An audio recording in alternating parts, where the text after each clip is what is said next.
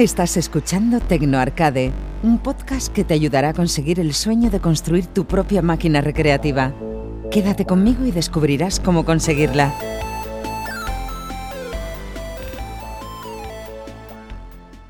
Hola a todos y bienvenidos al quinto episodio de Tecnoarcade. En el episodio de hoy voy a hablaros sobre cómo pintar el mueble o estructura de la máquina arcade. Si escuchasteis el episodio anterior, os dije que no pintarais el mueble y os aconsejé que usarais maderas con melamina de algún color. La melamina tiene la misión de preservar la madera en el tiempo, de la humedad, el calor y otros agentes. Al no tener poros, se constituye como un perfecto aislante, Usando maderas con melamina ahorraremos en costes ya que no hará falta la aplicación de imprimación y las sucesivas manos de pintura para la finalización del mueble arcade. Y además obtendremos siempre un acabado perfecto. Pero por otro lado, con la pintura se pueden conseguir colores que no existen o son muy difíciles de encontrar en tableros con melamina, además te permite combinar diferentes colores en un mismo mueble pero sobre todo, si te decides a pintar la madera vas a conseguir la satisfacción total de saber que la máquina la has hecho completamente por ti mismo.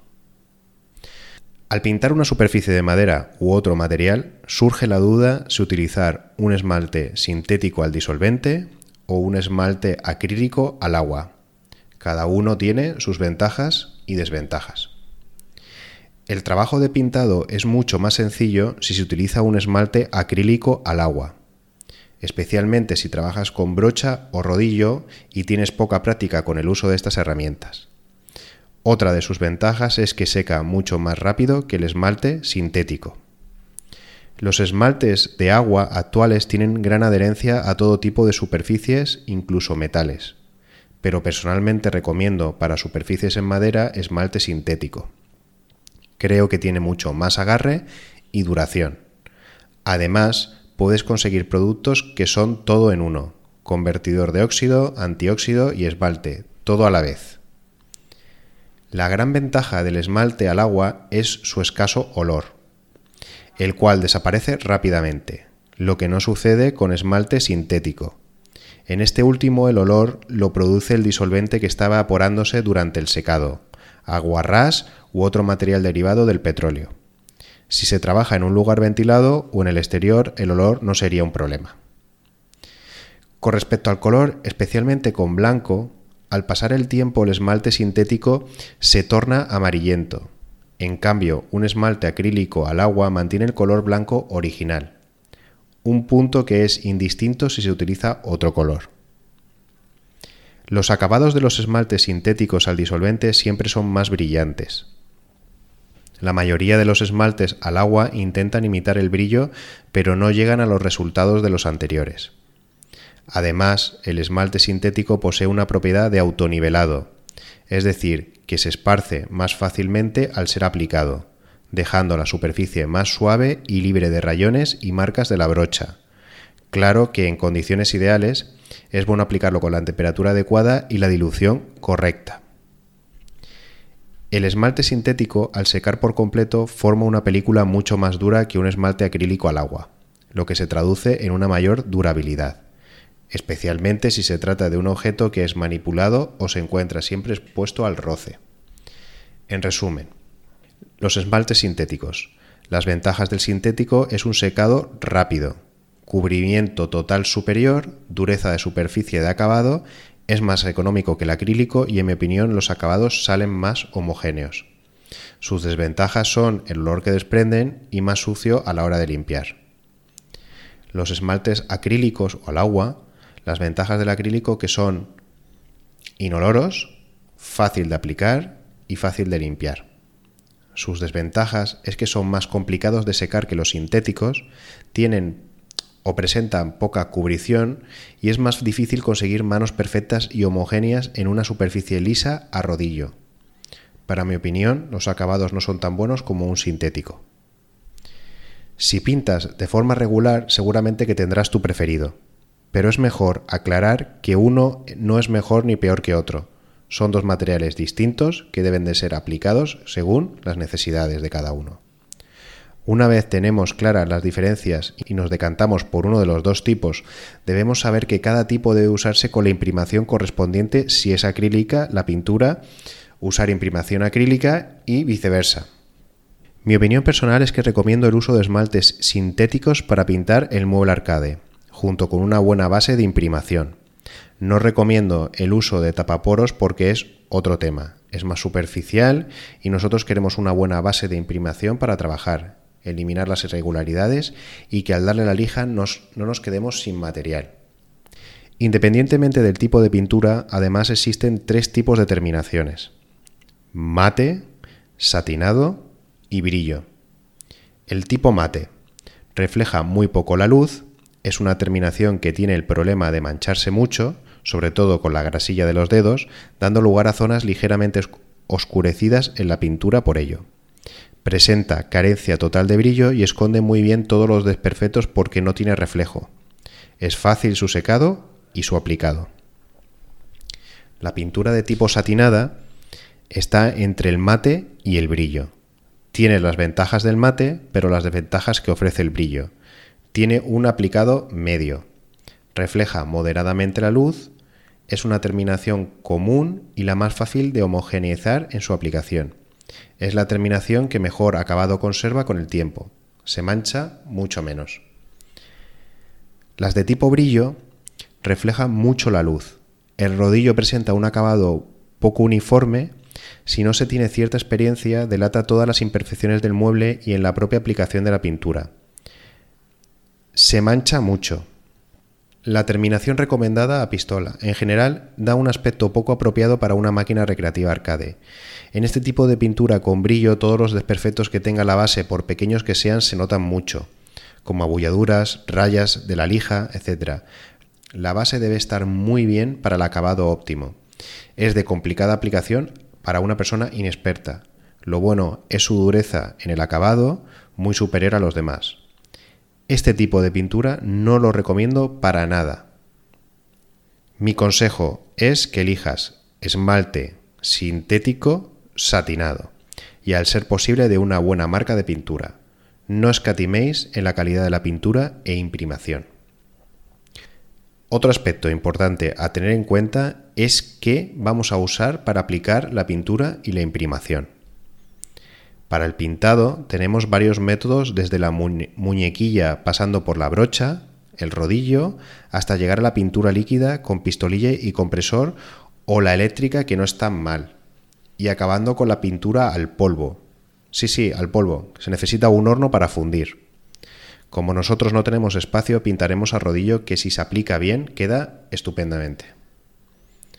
Teniendo nuestra imprimación y pintura, repito de nuevo, recomiendo pintura de tipo sintética encarecidamente.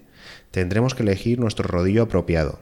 Existen de dos tipos para las diferentes pinturas, las sintéticas y los acrílicos. Dentro de los rodillos, para las lacas sintéticas, hay diferentes modelos. El de espuma con diferentes espacios de poro y de precio.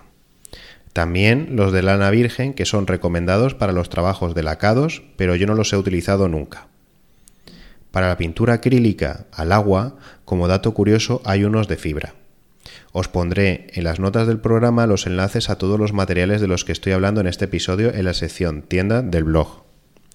En nuestro caso, para aplicar la imprimación y la pintura usaremos el mismo tipo de rodillo, el rodillo de espuma con los extremos redondeados que no tocan la superficie para evitar las dos líneas paralelas que suelen dejar este tipo de rodillos.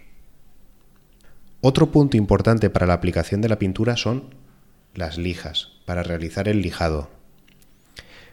Para el lijado también tenemos un abanico de granos de lija, os detallo una escala orientativa. Hay de mayor y menor grano, incluso intermedios. Por ejemplo, están las lijas de grano P80, P120, P240, 320, 400, 600, 800, 1200.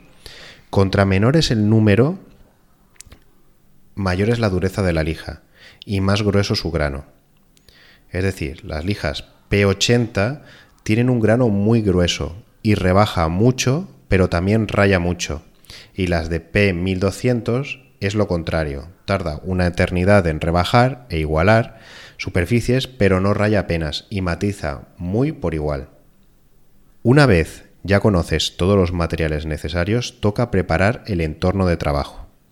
Aquí van algunas recomendaciones importantes. Piensa que el pintado va a requerir de varios manos de pintura e imprimación, con sus tiempos de secado que comentaré más adelante. Por lo tanto, ten previsto un lugar donde colocar cada pieza para su secado. Puedes utilizar unos caballetes, son muy útiles para pintar piezas grandes como los laterales de una máquina grande. Una forma práctica de pintar la máquina es con la estructura del mueble ya premontada. Esto facilita mucho las cosas que si pintas las piezas sueltas, ya que luego en el proceso de montaje del mueble puedes golpear sin querer las piezas y salte la pintura. Además, es más cómodo si dispones de poco espacio para pintar, ya que si pintas pieza a pieza las tienes que apoyar en algún sitio de forma separada para que se seque ocupando mucho más espacio. No te molestes en lavar los rodillos, cambia la espuma en cada mano de imprimación o pintura es más costoso y engorroso limpiar el rodillo que cambiar la cabeza de espuma. Por lo tanto, haz el tirón con un mismo rodillo cada mano. Idem con las cubetas de plástico. Venden cubetas de plástico que les puedes poner fundas que vas quitando en cada uso. Son muy económicas y además prácticas. En el proceso de lijado sé muy pulcro y limpio. Después de cada lijado limpia bien la superficie antes de dar la siguiente mano. Es muy útil tener una pistola de aire a presión o comprimido para limpiar de virutas las maderas después del lijado. También se pueden hacer con un trapo seco o papel de cocina. Nunca aplicar una mano de pintura o imprimación sin limpiar antes la superficie. Os aconsejo que no pintéis a pleno sol, ya que como me pasó a mí con las primeras máquinas me caían gotas de sudor en la madera con lo que tuve que dar una mano adicional de pintura. Poneros una gorra para evitar que caiga algún pelo mientras pintáis. Una vez sabido esto, pasamos al pintado de nuestra pieza. Realmente no se tarda mucho en aplicar la pintura y no es muy difícil. Antes de nada, saber que antes de aplicar cualquier pintura o imprimación por poder de agarre que digan que tiene, siempre hay que lijar con un grano de P600 toda la superficie, ya que luego si no se lija bien, vienen los desconchados sin presionar demasiado, a un ritmo cómodo e intentar que esté todo por igual. Yo para estos casos utilizo una lijadora automática de discos con velcro, pero si queréis podéis hacerlo a mano. Es más trabajoso, claro está, pero si no se tiene prisa, se hace igual. Utilizar un taco de madera por comodidad y mejor uno comprado para tal fin que cualquier trozo de madera que podáis usar a modo de taco más que nada por comodidad. Una vez hemos abierto el poro de la madera y quitado las irregularidades de la madera, diluimos nuestra imprimación y procedemos a pintar la pieza con total normalidad. Aquí da igual que en un lado demos más pasadas o le demos en varias direcciones. Lo que importa es que toda la pieza quede cubierta. Dejaremos secar una vez acabemos. Cada, imprimación tiene su tiempo de secado, pero suele ser de unas 8 horas para lijar de nuevo. Para estar seguro de que está seco, coger un trozo de lija P400 y si no se pega la lija al presionar fuerte, estará seco para trabajar. Si vemos que se emboza la lija con pegotillos de imprimación y no podemos hacer polvo de la imprimación, es que no está seca. En este caso hay que dejarla mínimo un día de secado.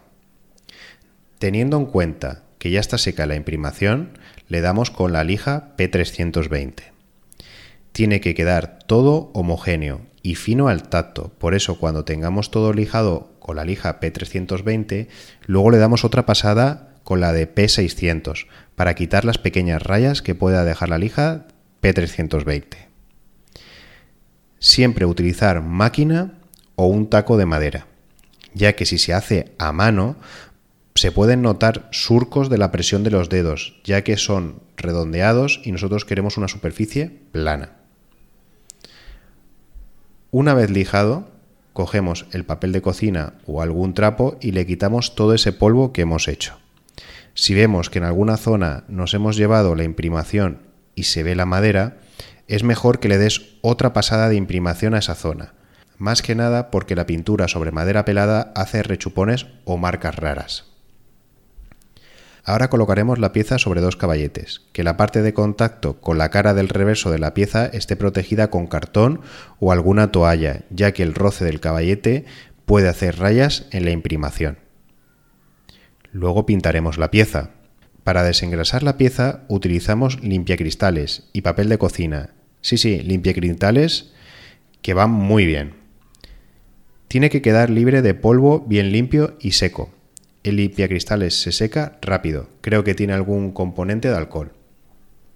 Recordar que la pintura es pelea callejera, con la grasa, abrillantadores o cualquier aceite. Si tiene grasa, aceites, abrillantadores o similar, tenéis que quitarlo con desengrasante para pintura, algún diluyente o alcohol de las heridas. Si no tiene nada de sustancias aceitosas, iremos ya al pintado.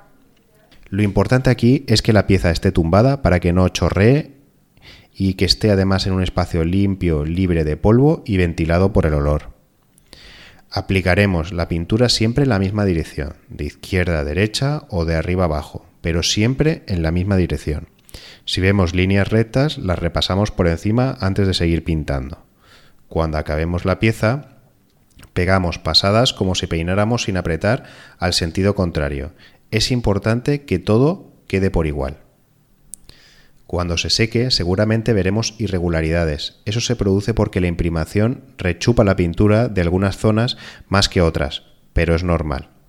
Al día siguiente, recomiendo 24 horas de secado, se lija de nuevo, esta vez lo más fino posible, por ejemplo con una lija de P800, y se matiza toda la pieza por igual al ser posible y se limpia de nuevo el polvo con papel de cocina y limpia cristales. Aplicamos de nuevo la pintura como el proceso anterior. Si veis que salen burbujitas, es normal, es el disolvente que, se, que disipa el aire. Esperar acabar de pintar toda la pieza y le damos las pasadas como si peináramos la pieza sin apretar hasta que desaparezcan. Primero en vertical, luego horizontal. Cuando seque tendremos nuestra pieza pintada correctamente. Recordar, os recomiendo el uso de esmalte sintético satinado para nuestras recres y al ser posible una buena marca de pintura. Muchas gracias por escucharme y nos vemos en el próximo episodio. Hasta pronto. Si quieres ponerte en contacto conmigo lo puedes hacer mandando un email a podcast.tecnoarcade.com, desde Twitter en tecnoarcade